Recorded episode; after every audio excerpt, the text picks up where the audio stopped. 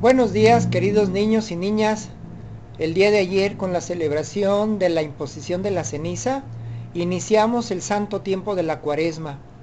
Es un tiempo en el que acompañamos a Jesús que nos anuncia su pasión, su muerte y su resurrección, para cumplir con la voluntad que el Padre le pidió. De este modo nos revela el sentido profundo de su misión pero también nos invita a unirnos a ella para la salvación del mundo. En este tiempo escucharemos constantemente el llamado a la conversión, a renovar nuestra fe, a saciar nuestra sed con el agua viva de la esperanza que brota de su corazón, que es abierto por nosotros, y nos recuerda que somos hermanos y hermanas en Cristo. El ayuno, la oración y el sacrificio serán las condiciones que expresen nuestra conversión.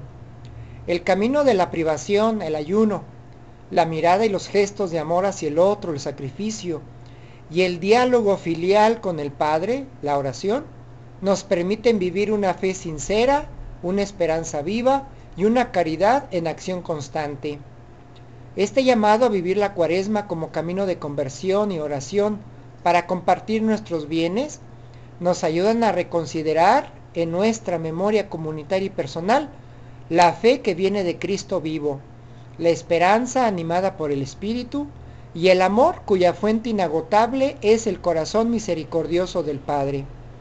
Pidámosle a María, Madre del Salvador, y que estuvo fiel al pie de la cruz y en el momento del nacer de la iglesia, que nos sostenga con su presencia solícita y amorosa y que la bendición de Cristo resucitado nos acompañe en este camino hacia la Pascua eterna. Si eres joven en edad, pero te sientes débil, cansado o desilusionado, pídele a Jesús que te renueve. Con Él no falta la esperanza.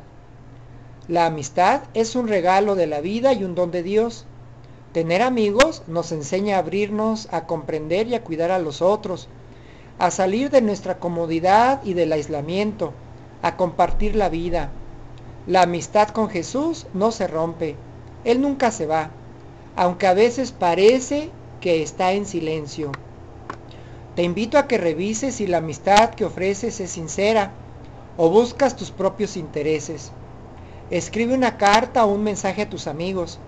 Puedes pedirle ayuda a un adulto para que te diga qué puedes mejorar Cultiva la amistad con la naturaleza y con quienes te rodean.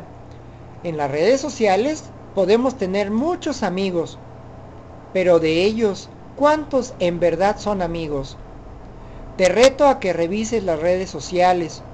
Analiza cuántos de los amigos que tienes y te siguen realmente conoces y compartes algo importante con ellos. Que tengas un muy feliz inicio de la cuaresma y fortalece tu amistad con Jesús.